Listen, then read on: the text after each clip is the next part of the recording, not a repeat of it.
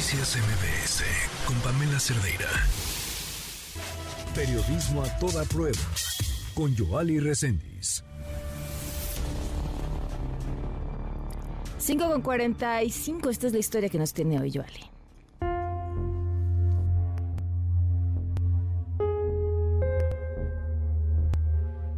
¿Qué pensaría usted si alguien le recomendara para un empleo y una vez que entra a trabajar? Su jefe inmediato le condiciona su estancia laboral a cambio de cobrar el importe mensual de las tarjetas de sus dos hijos con parálisis cerebral infantil.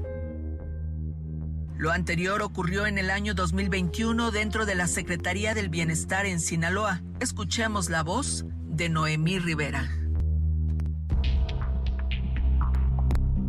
Cuando ingreso yo a trabajar en la Secretaría de Bienestar, el licenciado Antonio Aguilar Gómez me condiciona el empleo por la pensión de, de, discapacidad. Yo tenía dos niños con discapacidad en ese momento, este, con parálisis cerebral infantil diciéndome que no puedo tener el apoyo porque los empleados federales no pueden, pues no pueden tenerlo.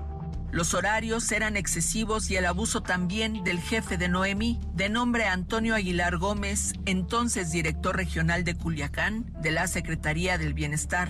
Me toca a mí trabajar de 7 de la noche a 7 de la mañana, a lo cual yo le digo al licenciado Antonio que yo no me podía quedar, puesto que no me cuidaban a los niños tan tarde.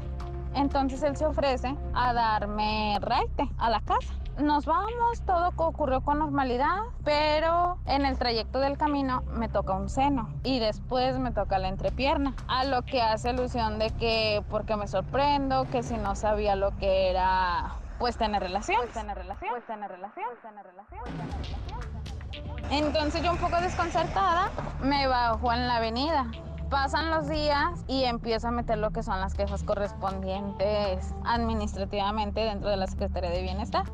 Noemí recurrió con el jurídico Leobardo Gallardo, quien le dijo que no era del estilo del licenciado Antonio porque estaba gorda. Luego, Noemí buscó a Juan de Dios Gámez Mendivil, delegado de Bienestar y ahijado del gobernador de Sinaloa, Rubén Rocha, que al recibirla le dijo, levántate la blusa a ver si es verdad que tienes los pechos tan lindos como dice Antonio.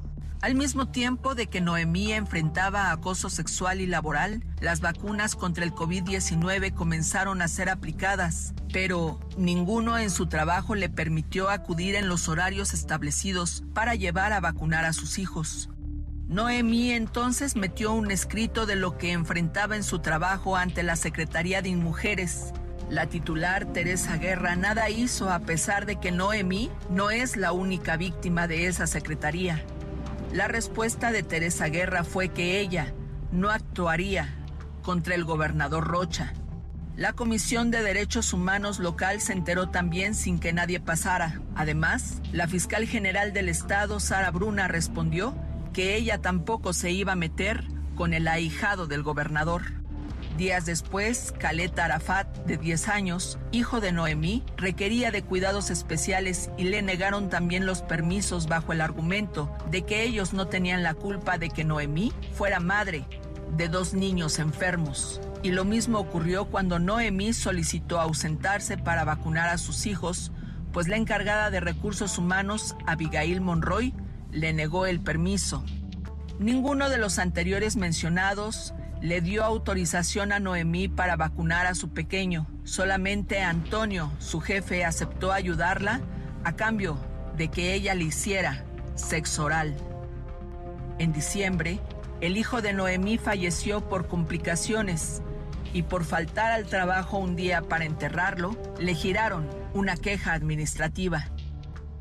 En una gira del presidente el pasado primero de abril, Andrés Manuel López Obrador fue abordado por Noemí Rivera, en presencia del gobernador Rubén Rocha. Ahí fue enterado de las denuncias en contra de estos servidores públicos y ahí prometió que esto lo resolvería sin que hasta el momento haya ocurrido nada.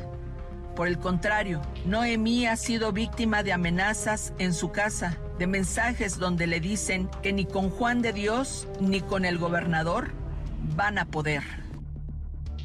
Esta reportera buscó directamente al arquitecto Omar Alejandro López Campos, actual delegado de la Secretaría de Bienestar, pero no hubo respuesta. ¿Dónde quedan las víctimas? ¿Dónde? ¿Dónde quedan las promesas a las víctimas de atender los casos? ¿De quién depende? ¿Y qué otras puertas tienen que tocar? Soy Joali Resendiz y si usted tiene una denuncia, escríbame a periodismo a toda o síganme en mis redes sociales, en Twitter, en TikTok o en Facebook. Me encuentra como arroba Joali. Noticias MBS con Pamela Cerdeira.